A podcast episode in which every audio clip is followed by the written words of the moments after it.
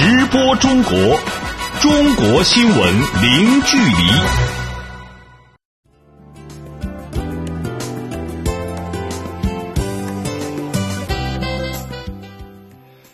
这里是直播中国节目，听众朋友您好，我是主持人林飞。你好，我是王悦。今天节目的主要内容是：中国国家主席习近平就伦敦恐怖袭击事件向英国女王致慰问电。中国驻英国使馆证实，一名中国公民在事件中受伤。中国总理李克强同澳大利亚总理特恩布尔举行会谈。商务部表示，部分行业将取消外资持股比例限制。中国发布核安全与放射性污染防治远景目标，二零二五年整体将达国际先进水平。中国沿海海平面上升至历史高位，近海污染仍然严峻。好，欢迎各位持续收听。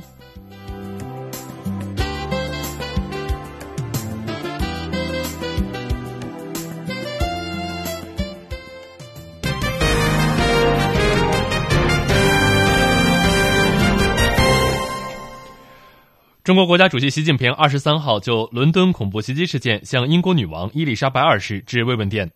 对恐怖袭击事件表示强烈的谴责，对无辜遇难者表示深切哀悼，向伤者和遇难者家属表示诚挚的慰问。习近平指出，恐怖主义是国际社会公敌，中国坚决反对一切形式的恐怖主义，愿同英国和国际社会加强合作，为维护中英两国和世界安全做出积极努力。另外，据中新社报道，中国驻英国大使馆二十三号证实，一名中国公民在伦敦恐怖袭击事件中受伤。中国驻英国大使馆方面表示，已与受伤的中国公民以及家属取得联系，并且积极提供领事协助。伦敦恐怖袭击事件发生于当地时间的二十二号下午。事发时，袭击者驾驶一辆汽车在伦敦市中心议会大厦附近撞向人群，并下车持刀行凶，最终被警方开枪打死。这一事件共造成包括袭击者在内的四人死亡，另外有大约四十人受伤。事件发生之后，中国驻英国大使馆提醒在英国中国公民切实加强安全防范意识和应急准备，密切关注当地安全形势和警方提醒，尽量的避免前往人群集中地区和夜间独行。如果遇到异常，请保持冷静，在确保自身安全情况下，及时报警求助。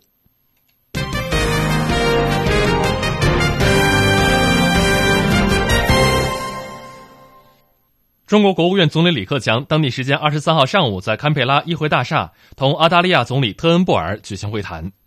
李克强表示，建交四十五年来，中澳友谊日益加深，各领域合作不断向前发展。中方愿同澳方继续本着平等相待的原则，尊重彼此核心利益和重大关切，巩固政治互信，加强战略沟通，推动务实合作提质升级，确保中澳关系持续健康稳定发展。李克强指出。中国将继续扩大对外开放，并同澳方共同努力，推动双边经贸关系取得更大发展，以实际行动发出促进贸易投资自由化便利化、维护现行全球贸易体系的积极信号，为世界经济发展注入持久动力，提供稳定预期。特恩布尔表示，澳中关系与合作不断的深化，高层交往与沟通频繁。当今世界形势演变以及技术变革前所未有。澳方愿深化两国互信，保持澳中关系与合作的稳定性与连贯性。在当前保护主义抬头的背景下，推动全球自由贸易有利于各国实现就业和经济增长。澳方愿同中方一道努力，维护自由贸易与市场开放，继续造福两国人民。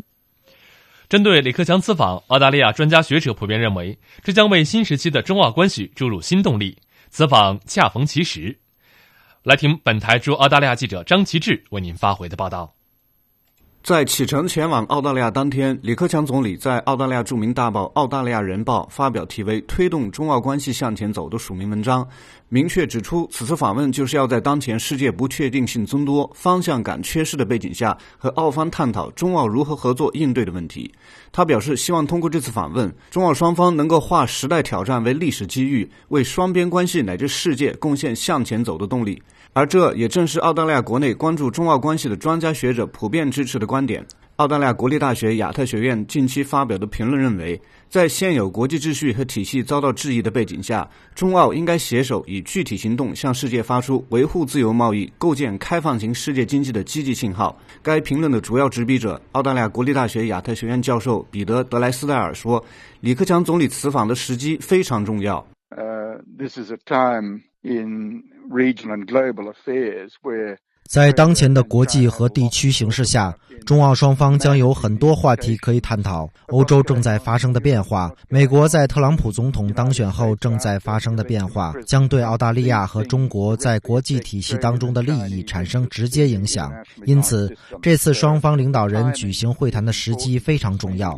这同时也是一个让双方能够商讨对策、取得共识的重要机会。中澳关系目前已深度融合，并凸显一定的战略意义。如果希望能更有效地处理这一关系，双方都应该付出更多的努力。今年是中澳建交四十五周年，澳大利亚舆论普遍认为，此次访问经贸问题将成为重头戏。澳大利亚总理特恩布尔已表示，他与雷克强总理将宣布中澳自贸协定下一阶段合作的协议，以更好地把握这些新机遇。罗伊国际政策研究院的彼得蔡认为，澳方对此也有很高的期待。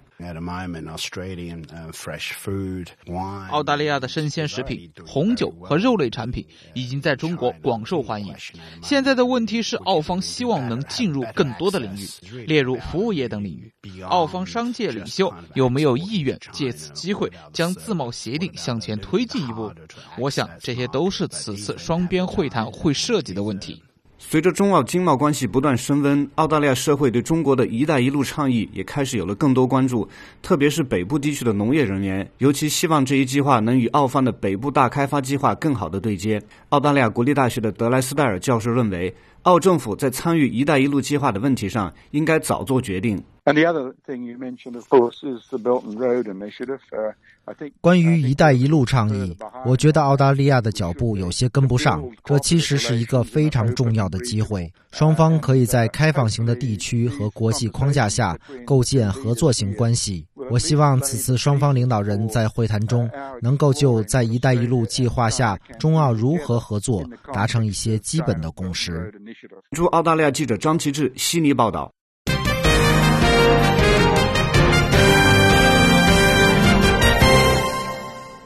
近年来，随着中国出境游的发展，澳大利亚已经成为了中国游客最喜爱的境外目的地之一。来自旅游机构的一份报告显示，随着今年中澳旅游年启动和各项签证利好政策的出台，二零一七年赴澳游将继续升温，赴澳游客有望超过一百四十三万人次。详细情况，我们来听本台记者李林的报道。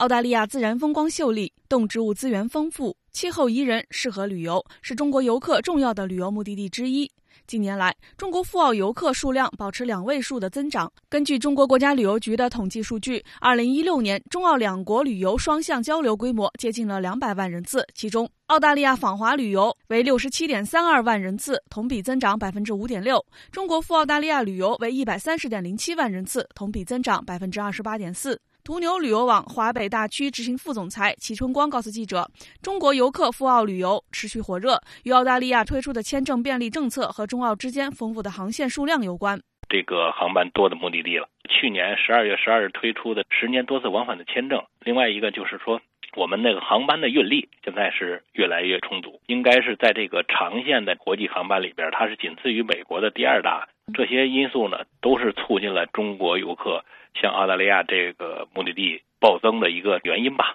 正如这位业内人士的分析，为了促进双边旅游发展，中澳近期落实了一系列便利措施，包括对持有中国护照的旅客试行十年长旅客签证，签证持有人可以赴澳旅游或者是从事商务活动。此外，在两国航空服务市场推出具有历史性意义的开放领空协议，这意味着两国间的航班容量限制将全面的取消。以及澳洲航空于年初重新开通北京到悉尼航线等等。而除了游客数量在逐年增长，中国游客赴澳旅游的需求也在发生着变化。齐春光介绍，一方面，以前中国游客赴澳大利亚旅游基本上是澳大利亚和新西兰的组合，现在更多的是分开前往，游客玩的越来越精细。而另一方面，中国游客的出游需求也越发的个性化、碎片化以及注重体验。最近的趋势呢，就是一个是这个消费的升级，就是我们中国游客需要的这个接待的标准越来越高；另外一个呢，个性化的需求越来越高，就是这种自由行跟定制游啊，现在的占比是越来越高了。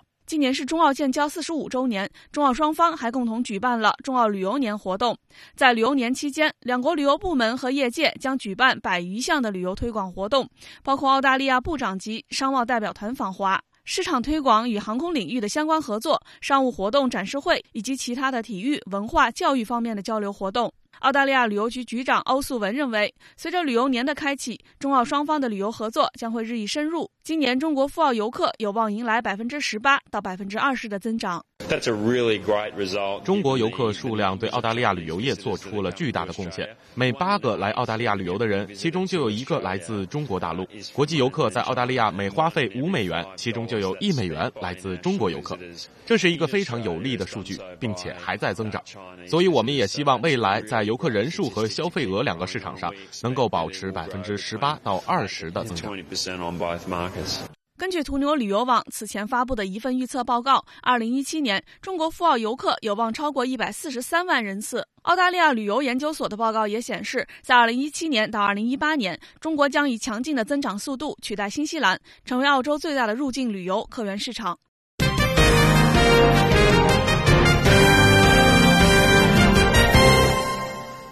直播中国，我们再来关注近年来，为了给在海外的中国公民提供及时的帮助。中国外交部借力信息技术和新媒体的传播优势，陆续推出了多个优质的领事信息和服务平台。继幺二三零八热线电话之后，幺二三零八微信版小程序二十二号正式上线了。那么，这标志着外交部全球领事保护与服务应急呼叫中心幺二三零八热线与领事直通车微信公众号实现了无缝对接。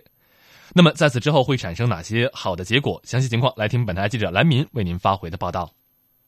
在当天的发布会上，来自政府部门、项目合作企业、媒体等约一百四十名嘉宾共同见证了幺二三零八微信版及小程序的正式上线。据了解，此次发布的幺二三零八微信版及小程序组合产品，包括全新升级的领事直通车微信公众号及全新的幺二三零八小程序。外交部部长助理孔玄佑表示。这标志着外交部全球领事保护与服务应急呼叫中心幺二三零八热线与领事直通车微信公众号的无缝对接，新服务平台更具亲和力，更加人性化，更有行动力。他说，互动功能更加突出，从以往单向信息推送为主，转型为集资讯、咨询、求助于一体的交互式的信息交流，资讯的分类、提醒分级一目了然，新增历史查询、基于地理位置推送等智能应用。提供私人定制般的贴心体验，与幺二三零八热线深度对接，形成微信智能应答、在线人工客服和一键呼叫幺二三零八热线的三级求助机制。海外同胞可根据自身的情况，选择最为合理恰当的求助方式，在获得便捷高效的领事协助时，为更有需要的同胞留出紧急求助的绿色通道。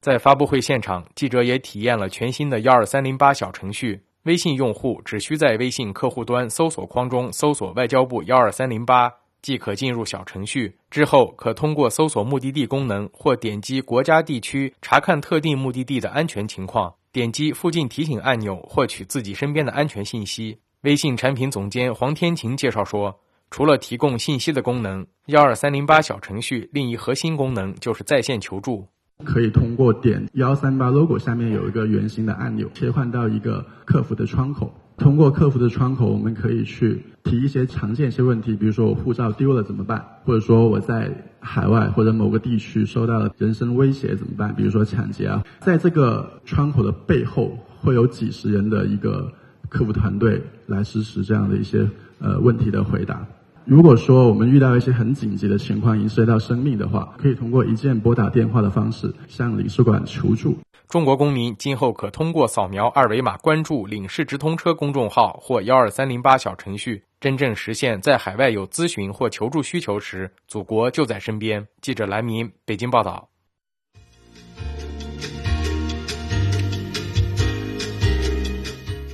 直播中国接下来我们将为您关注以下的财经资讯中国商务部称部分行业将取消外资持股比例限制。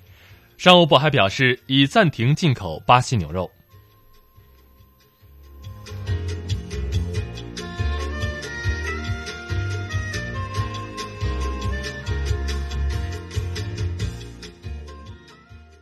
直播中国中国新闻零距离。欢迎您持续关注直播中国。我们先来关注中国最新的股市和汇市信息。首先是股市方面，二十三号，中国内地沪深两市小幅高开，随后两市逐步回落，涨幅略有收窄。午后随后两市逐渐探底回升，尾盘翻红。截至收盘，上证指数收报于三千两百四十八点五五点，上涨三点三三点，涨幅百分之零点一，成交金额两千五百八十二亿元人民币。深圳成指收报于一万零五百八十三点零四点，上涨二十九点五二点，涨幅百分之零点二八，成交金额三千两百一十三亿元人民币。香港恒生指数收报于两万四千三百二十七点七零点，上涨七点二九点，涨幅百分之零点零三，成交金额。九百一十八点五亿港元，台湾加权股市收报于九千九百三十点七四点，上涨八点零八点，涨幅百分之零点零八，成交金额新台币九百九十八点四二亿元。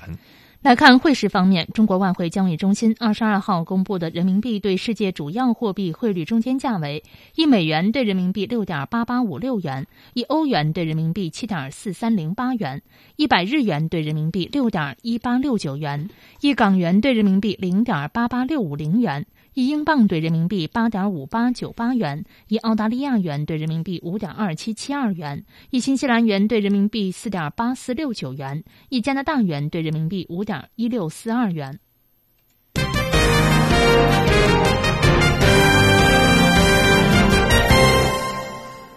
中国商务部二十三号举行了例行记者会，回应近期商务领事热点问题。新闻发言人孙继文表示，商务部正同有关部门对二零一五年版的外商投资产业指导目录进行修订，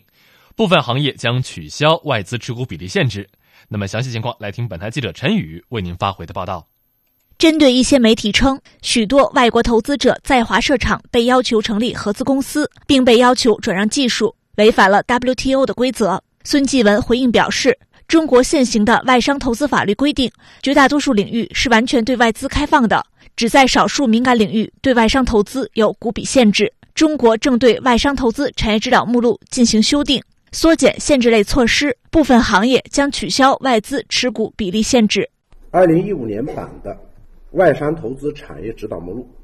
已经将限于合作合资条目的数量。从以前的四十三条减少到十五条。目前，我们正在会同相关部门对二零一五年版的外商投资的产业指导目录进行修订。这次修订呢，将在二零一五年的基础上进一步缩减限制类的措施，部分行业将被取消合资合作要求或者外商股比的限制。这位发言人还强调，中国现行的法律规定中没有对外国投资者强制性技术转让的要求，鼓励中国企业与外国企业加强技术交流与合作。外方与中方合作者商务谈判中涉及的具体合作条件是正常的市场行为，不应与强制性技术转让混为一谈。孙继文在发布会上还透露，针对欧盟、美国等成员在对中国出口产品的反倾销调查中使用替代国数据的做法。中国已经诉诸于世贸组织争端解决机制，尽管欧盟对此表示了反对，但中方将要求世贸组织争端解决机制再次考虑中方的请求，并敦促欧方改变对华歧视做法。近期，中方将要求世贸组织争端解决机制再次举行会议，考虑中方的请求。届时，按照世贸组织的规定，专家组将自动设立。我们有信心。也相信世贸组织会依据 WTO 的规则做出公正的裁决，也敦促欧方切实履行世贸组织的义务，改变针对中国反倾销替代国的歧视性做法。记者陈宇，北京报道。直播中国，我们再来关注巴西劣质牛肉风波。商务部新闻发言人孙继文二十三号表示，作为巴西肉类最大的进口国。中国对巴西肉类出现质量问题表示高度的关注，中国政府主管部门已经临时采取措施暂停了进口。我们希望巴西政府对肉类质量问题深入调查，严惩违规企业和个人，及时向中方通报进展情况，并采取有效措施，确保对中国出口的牛肉质量的安全。我们也注意到，巴西方面已做出郑重的承诺，将采取严格的措施，确保肉类安全可靠。我们希望两国主管部门进一步加强合作，共同行动，预防和应对肉类贸易中出现的质量问题，切实维护中国消费者的利益。中国是巴西肉食品的主要消费国之一。巴西农业部的数据显示，中国百分之七十的鸡肉来自巴西。据报道，全巴西有近三十家工厂存在制售过期和变质肉食品的违法行为。目前，相关的涉案人员已被逮捕，协助调查，涉事工厂已经全部停工。我们再来关注近年来中国艺术品市场发展迅猛。相关数据显示，去年中国艺术品拍卖总成交额为三百三十亿人民币，以百分之三十八的市场份额跃居全球第一。然而，不容忽视的是，国内艺术品市场仍然存在炒作浮夸、制假售假等乱象。二十二号，中国文化部召开新闻发布会，通报首批艺术品市场案件查处情况。我们来听记者林维的详细报道。为加强艺术品市场监管，中国文化部二十二号通报了首批艺术品市场案件查处情况。有八家公司因违反《艺术品经营管理办法》的规定，被有关地区文化市场综合执法机构依法查处。文化部文化市场司副巡视员刘鲁平介绍了案件包含的主要违规情形：一是经营含有禁止内容或伪造艺术品的，如辽宁省铁岭市陈某某经营。古代枪头、绿松石、红山文化挂件等伪造艺术品，给予罚款的行政处罚。第二，经营法律法规禁止内容的动物、植物、矿物、金属、化石等材质的艺术品，如辽宁矿艺艺术品有限公司经营化石为材质的屏风，给予罚款的行政处罚。第三。为标明所经营艺术品的作者、年代、尺寸、材料、保存状况和销售价格等信息，分别依法给予上海市的法坤文化传播有限公司、常州市盘古艺术品有限公司罚款的行政处罚。二零一六年颁布的《艺术品经营管理办法》为艺术品市场规范发展奠定了法治基础。刘鲁平表示，针对艺术品市场制假售假的突出问题，该办法通过要求经营者提供全面真实的艺术品信息、保存完整交易记录等方式，保障消费者权益。办法那个第八条规定，艺术品经营单位不得向消费者隐瞒艺术品来源，误导消费者；呃，不得伪造、变造艺术品来源证明。那么第九条呢，又规定，艺术品经营单位应当保留交易有关的销售记录。除上述规定以外，办法还建立了明示担保、尽职调查等一系列的制度，以规范艺术品市场存在的制假、售假、虚假鉴定、虚高评估，包括它这个交易不透明。可以说，艺术品经营管理办法的出台，助推了中国艺术品的规范化、合法化、权威化。艺术品从作品的来源、身份认证、鉴定评估、运营发展等方面，都走向了良性循环的发展道路。据介绍，下一步，文化部将继续加强艺术品市场监管工作，指导监督各地文化行政部门和文化市场综合执法机构对艺术品市场实施全领域内容监管，同时依法查处违规经营行为，进一步规范艺术品。品市场经营秩序。记者林威北京报道。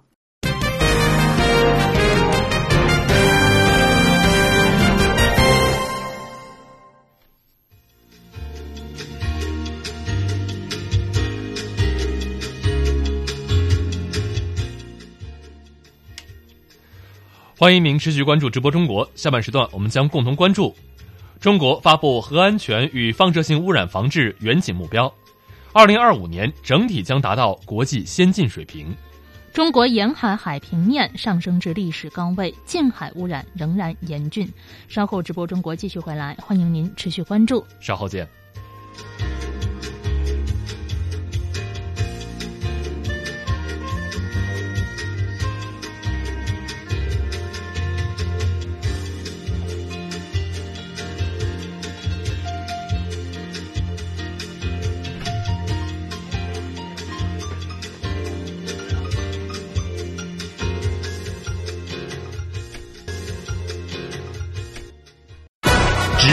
中国，中国新闻零距离。直播中国，下半段时间，我们首先关注今天节目的主要新闻。中国国家主席习近平二十三号就伦敦恐怖袭击事件向英国女王伊丽莎白二世致慰问电，对恐怖袭击事件表示强烈的谴责，对无辜遇难者表示深切的哀悼，向伤者和遇难者家属表示诚挚的慰问。另外，中国驻英国大使馆二十三号证实，一名中国公民在伦敦恐怖袭击事件中受伤。中国国务院总理李克强当地时间二十三号上午在堪培拉议会大厦同澳大利亚总理特恩布尔举行会谈。李克强表示，中方愿同澳方继续本着平等相待的原则，尊重彼此核心利益和重大关切，巩固政治互信，加强战略沟通，推动务实合作提质升级，确保中澳关系持续健康稳定发展。中国商务部新闻发言人孙继文二十三号表示。商务部正会同有关部门对2015年版的外商投资产业指导目录进行修订，部分行业将取消外资持股比例限制。近日，中国国务院批复了核安全与放射性污染防治“十三五”规划及2025年远景目标。规划提出，当前中国核与辐射安全风险可控，争取在2025年核设施安全达到国际先进水平。中国国家海洋局日前公布的海洋公报显示，在2016年，中国沿海海平面上升了38毫米，达到1980年以来的最高位。同比同往年相比，去年海洋灾害造成的影响较轻，海水质量总体良好，但是近岸局部的海域污染依然严重。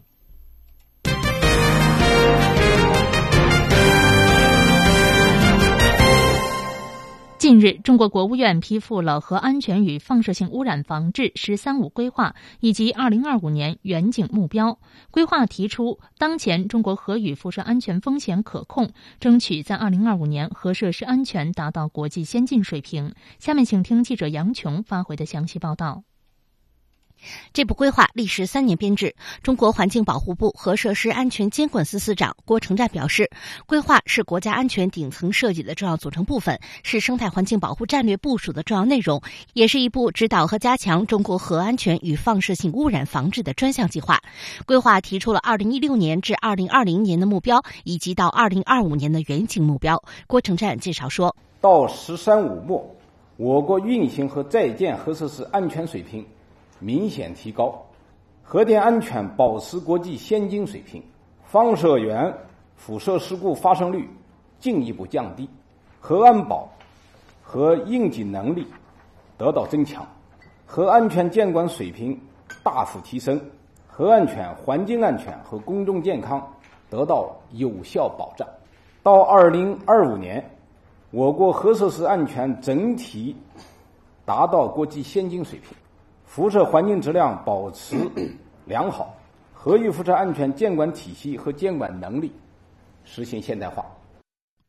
为实现这一目标，规划提出要保持核电厂高安全水平，减少核技术利用辐射事故的发生，提高核安全设备的质量可靠性，提升核安全水平，加强核与辐射事故应急响应等等。对此，中国政府将完善法律法规，强化政策配套，推进公众沟通，深化国际合作。在“十三五”期间，中国在核安全领域将实施六大工程，包括核安全改进工程、核设施退役及放射性废物治理工程、核安保与反恐。升级工程。核事故应急保障工程、核安全科技创新工程、核安全监管能力建设工程等等。中国是核能和技术利用的大国，现有三十五台运行核电机组，二十一台在建的核电机组，在建核电机组数量世界第一。三十多年来，中国核能与核技术利用事业始终保持着良好的安全业绩。总体而言，当前中国核与辐射安全风险可控，未发生放射性的污染环境事件。而在刚刚发布的规划中，也将核安全观作为统领，强调。安全第一、质量第一的根本方针，郭成战表示，规划提出了一系列新要求，包括要按照国际最新安全标准发展核能与核技术利用事业，强化依法治核的理念，实施最严格的核安全监管。核能发展部门、核安全监管部门、各级人民政府和企事业单位要切实履行保障安全的主体责任。为了预防和防止周边国家可能对中国的核辐射影响，郭成才表示，中国也在边境建立了立体的防控体系，环保部门将常抓不懈、常备不懈，做好监测和预防工作。在边境地区的关键点上，也建有国控制动点和自动站。我们目前有一百六十亿个国控制动站，今年我们还要建一百三十五个。同时呢，我们核设施周边还有监督性监测体系。到“十三五”末，我们的规划形成一个严密的建设防控体系，来保障周边可能对我国辐射环境带来的影响。记者杨雄，北京报道。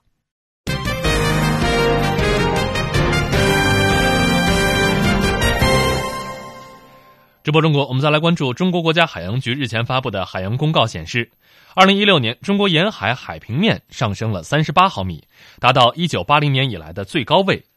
同往年相比，去年海洋灾害造成的影响相对较轻，海水质量总体较好。但是近岸局部的海域污染依然是非常的严重。相关海洋研究人员指出，应对近岸海域实施污染排放总量控制，来保护海洋的环境。下面来听本台记者柳青为您发回的详细报道。中国国家海洋局二十二号发布了二零一六年的中国海洋灾害海平面和海洋环境状况三份公报。公报显示，二零一六年中国沿海海平面相比二零一五年升高了三十八毫米，创下一九八零年以来的历史新高。中国海平面上升速率也高于同期全球平均水平。中国国家海洋局海洋发展战略研究所副研究员郑苗壮表示，在全球气候变暖的背景下，中国沿海气温与海温升高、气压降低，造成海平面升高。这首先从大的方面来说，还是气候变化的因素，它造成的全球的海平面上升。其实不仅是我国，我们国家在渤海这个区域呢，应该说是海平面上升还是比较小的，主要还是集中在。就东海沿岸有一些岸段呢，它的是因为可能是遭受了破坏，海岸线它的侵蚀，它引也引起的这个海平面上升带来的直接影响是淹没滨海低地，而中国的环渤海、珠三角、长三角等地区都位于滨海低地，同时还将加剧中国部分沿海地区风暴潮、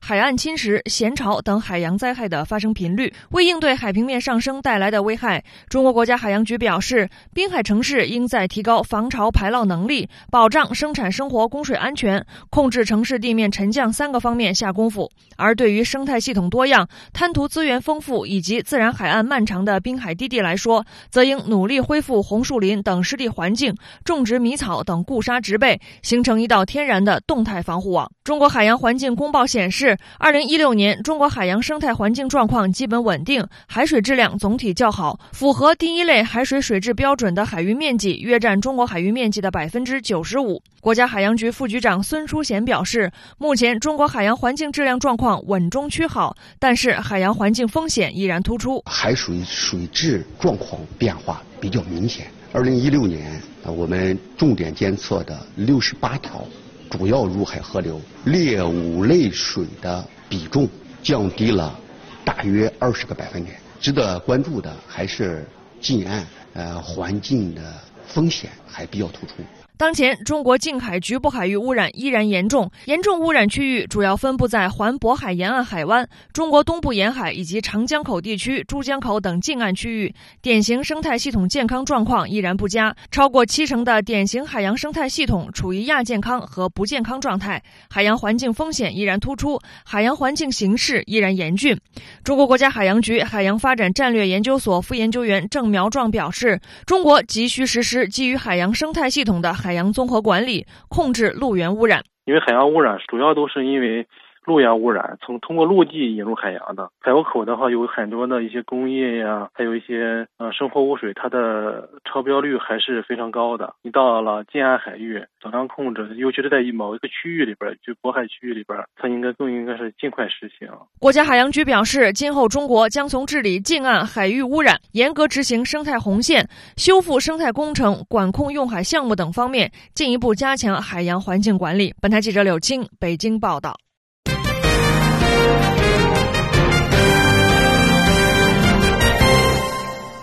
近年来，中国大力实施创新驱动发展战略，与此关联的专利权司法保护成为了保障创新成果的重要举措。已经成立两年多的中国首个知识产权专门审判机构——北京知识产权法院，通过组建专利法官审判团队，引入技术调查官，依法加大对专利权损害。赔偿等举措，大大提升了专利案件的审判质效。目前已经审结专利案件一千七百六十余件。请听记者吴倩的详细报道。二十二号上午，北京知识产权法院依法对西安西电捷通公司诉索尼移动通信公司侵害发明专利权纠纷一案进行公开宣判。一审判决，索尼移动通信公司的多款手机产品侵犯了西安西电捷通公司无线局域网移动设备安全接入及数据保密通信方法的发明专利，判其立即停止侵权行为，并赔偿原告经济损失及合理支出共计九百一十多万元。从二零一五年七月受理到今天一审宣判，五名法官组成合议庭，一名技术调查官参与案件事实查明工作，两度公开开庭审理。本案呈现出专利案件技术难、审理周期长、社会影响大的特点。北京知识产权法院副院长陈锦川表示，本案及其同类案件的审理具有重要意义。高通诉魅族。荷兰皇家 KPN 公司属小米、联想、TCL 等二十一起涉及标准必要专利许可条件以及专利权人是否构成垄断的案件。那么这些案件的裁判不仅需要平衡双方当事人的利益，同时也将对整个通信行业及其引申的商业模式产生深远的影响，甚至会推动标准必要专利实施许可国际规则的形成。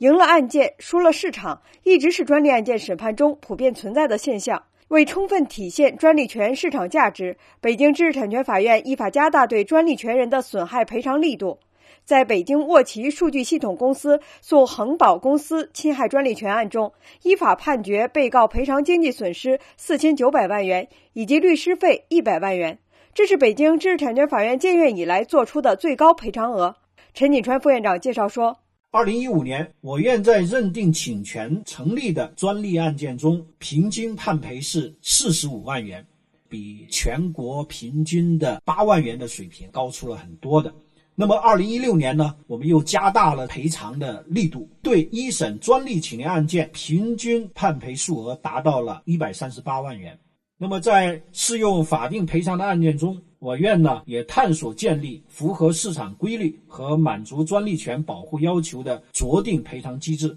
使损害赔偿数额与专利权的市场价值相匹配，以专利权对侵权行为获利的贡献力相适应。如何抑制伪创新，保护真创新？北京知识产权法院在依法审理案件的同时，还强化对专利授权确权案件的司法审查，以促进专利授权质量提升。截至目前，已审结专利授权确权案件九百七十五件。记者吴倩，北京报道。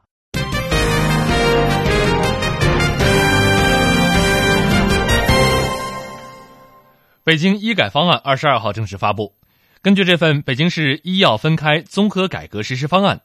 从四月八号起，北京市三千六百多家医疗机构将全面取消被称为“药品加成”的药品加价制度，并对医疗服务项目价格进行调整规范。这也意味着医院靠开药赚钱的模式将成为历史了。北京医改迈出一大步。那么，详细内容来听本台记者乔全兴为您发回的报道。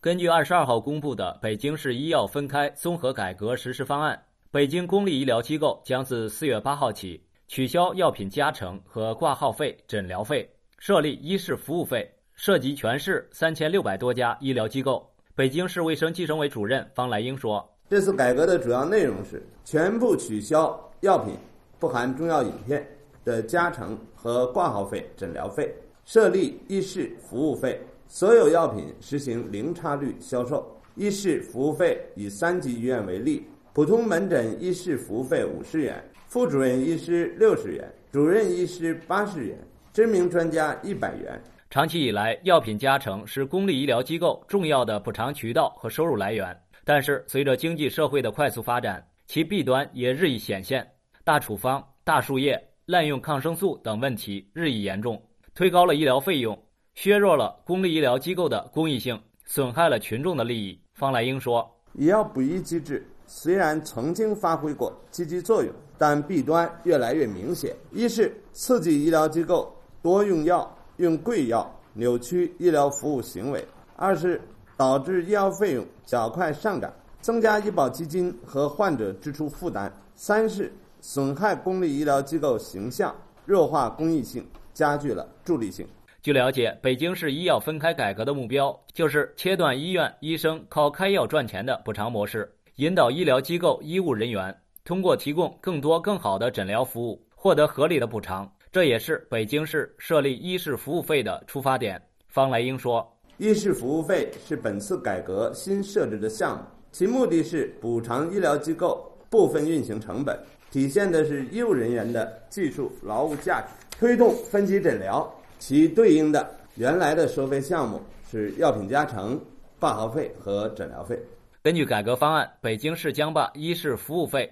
整体纳入基本医疗保险报销范围，实行定额报销分档设定，引导常见病、慢性病患者从大医院转入基层医疗机构就诊，以推动分级诊疗，让有效的医疗资源得到优化配置。而按照今年政府工作报告的要求，二零一七年中国将全面推开公立医院综合改革，全部取消药品加成。这意味着中国公立医疗机构将彻底告别以药养医的时代。根据估算，这将为民众节省药品费用六百亿至七百亿元。记者乔全兴北京报道。感谢记者的报道。我们再来关注香港大学二十二号宣布，该校研究团队发现了 H7N9 禽流感病毒基因突变，引致病毒容易感染人类，导致禽流感疫情持续。这项发现有利于监察禽流感病毒的跨物种传播和药物研发。详细情况，我们来听记者刘志敏发回的报道。禽类是许多流感病毒的天然宿主，但其中只有少数病毒会使人致病。对这类病毒从禽类传播到人类的背后机制，医学界长期以来的了解还比较有限。香港大学新发传染性疾病国家重点实验室及李嘉诚医学院微生物学系最新研究发现，所有 H7N9 病毒都在某一基因组中。带有一个独特的变异，这一突变能增强 H7N9 病毒在哺乳类细胞的感染和繁殖能力，可感染人类的禽流感 H10N8 及 H5N6 病毒也出现同类情况。这一研究成果二十二号在国际期刊《自然通讯》上发表。这一发现为今后监测各种流行性禽流感病毒跨种感染人类的能力。以及防止未来禽流感病毒演变成为有效在人与人之间传播，提供了重要的分子标记，有助于研发新型抗流感药物。今年前三个月，中国内地禽流感感染个案增加速度异常惊人，至今已超过三百八十例，当中有一百二十一例属死亡个例，显示 H7N9 病毒疫情出现异常。目前传播途径主要为呼吸道传播或密切接触感染禽类的分泌物、排泄物，或通过接触病毒污染的环境感染。世界卫生组织的专家此前说，从近期的观察看，H7N9 病毒对禽类正转为高致病性，但目前没有证据显示这一病毒获得了人际间传播的能力。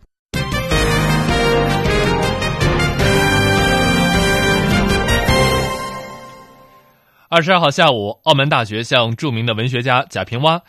颁授荣誉文学博士学位，以表彰其在推动当代中国以及世界文学方面所做出的卓越贡献。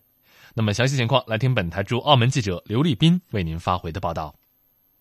二十二日下午，澳门大学向内地文学家贾平凹颁授荣誉文学博士学位，澳门社会文化司司长谭俊荣出席。澳门大学人文学院院长靳洪刚在宣读荣誉博士赞词时表示。贾平凹的小说向世界汉语文化界做出了独特、丰富而厚重的奉献，并认为他的文学和艺术创作充满逼人的创造力，也具有巨大的文学影响力。澳门大学校长赵伟表示，近年来，澳门大学人文学院中国语言文学系在各方面的努力下取得了长足的进步，这与拥有王蒙、莫言、余光中、金庸、白先勇等著名文学大师所组成的荣誉博士队伍息息相关。贾平凹的加入更加强化了这个队伍的影响力，更有利于澳门大学中文学科的进一步发展。颁发荣誉证书后，还举行了当下的汉语文学写作讲座。贾平凹用独特、生动、有趣的陕西方言进行了演讲，他就当下的汉语文学写作状态及未来发展产生了自己的见解。在问答环节时，听众们非常的踊跃，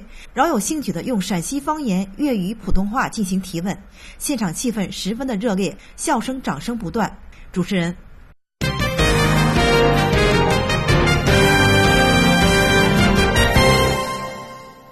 我们再来关注简讯：万里茶道申遗工作会二十二号在山西太原召开，就万里茶道申请进入中国世界文化遗产预备名单的最终申遗文本进行讨论，并拟定首批遗产提名点为四十五处。当天，湖北、福建、江西、湖南、河南、山西、河北、内蒙古文物局以及万里茶道联合申遗办公室相关工作人员在此集结，探讨了申遗的重要性。万里茶道从中国福建武夷山市起，途经。江西、湖南、湖北、河南、山西、河北、内蒙古七省区，经库伦现蒙古国首都乌兰巴托，到达中俄边境的通商口岸恰克图，全程大约是四千七百六十公里。茶道在俄罗斯境内继续延伸，传入中亚和欧洲的其他国家，使茶叶之路延长到一万三千公里，故称为万里茶道。二零一六年，中国共破获毒品犯罪案件十四万起，缴获各类毒品八十二点一吨，抓获犯罪嫌疑人十六点八万名。这是记者二十二号从国家禁毒办发布的《二零一七中国毒品报告》上了解到的。据了解，去年禁毒部门破获了制毒品犯罪案件四百四十九起，缴获制毒品一千五百八十四点六吨，有效遏制了毒品犯罪的研发趋势。在国际禁毒合作方面，二零一六年，中国积极参与并且引领了东亚次区域、东盟和中国上合组织金砖国家框架下的禁毒合作，与老挝、缅甸、泰国、柬埔寨、越南开展了第二阶段平安航道联合扫毒行动，与澳大利亚开展了缉毒行动，缴获毒品二点六五吨，加强与美国、俄罗斯、菲律宾等国情报交流和执法合作。对周边重点国家禁毒援助，协调开展双边、多边的外景培训项目五个，参与国外禁毒官员一百余名。我们再来关注，得益于生态环境的改善，阔别十二年之后，近日北京郊区密云水库周边再次迎来了大量的野生白天鹅栖息。野生白天鹅在迁徙途中需要停歇，时间短则两三天，多则半个月。这些天鹅已经在密云太师屯镇停留了十多天，可能不久后将继续迁徙。为了保护野生白天鹅，当地的政府抽调了专人，不断提醒游客不要喂食、轰飞和诱捕。近年来，随着密云全区开展小流域治理，清水和河流断层被修复，常年有水，湿地环境也明显的改善，再次成为了天鹅等候鸟迁徙的重要的停歇地。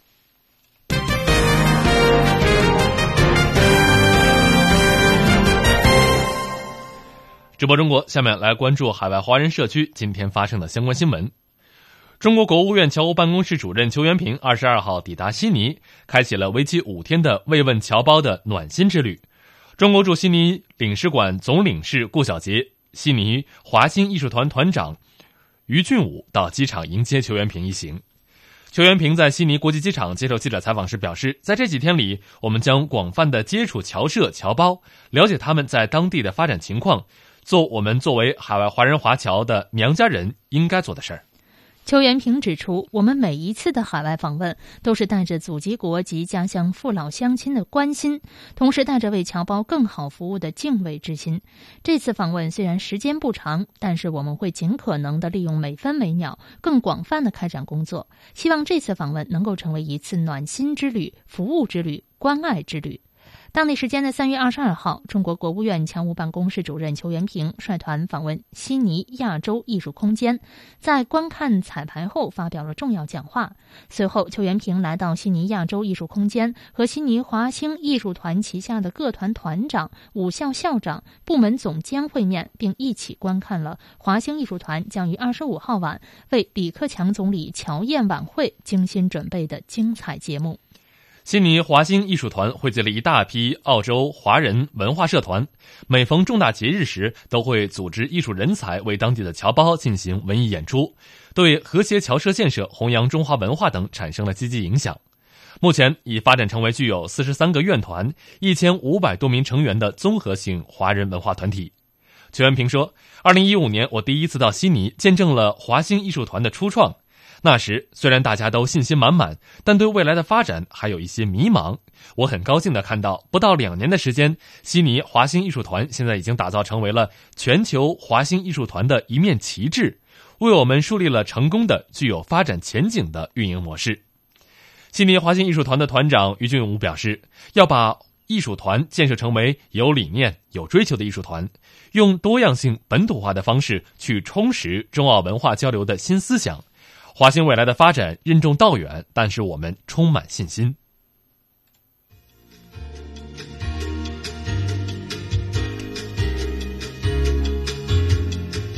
节目最后，我们再来一起回顾一下今天的主要新闻。中国国家主席习近平就伦敦恐怖袭击事件向英国女王致慰问电。中国驻英国使馆证实，一名中国公民在事件中受伤。中国总理李克强同澳大利亚总理特恩布尔举行会谈。商务部表示，部分行业将取消外资持股比例限制。中国发布核安全与放射性污染防治远景目标，二零二五年整体将达国际先进水平。各位听众，以上就是今天直播中国的全部内容，感谢您的收听，我们明天同一时间再会。再会。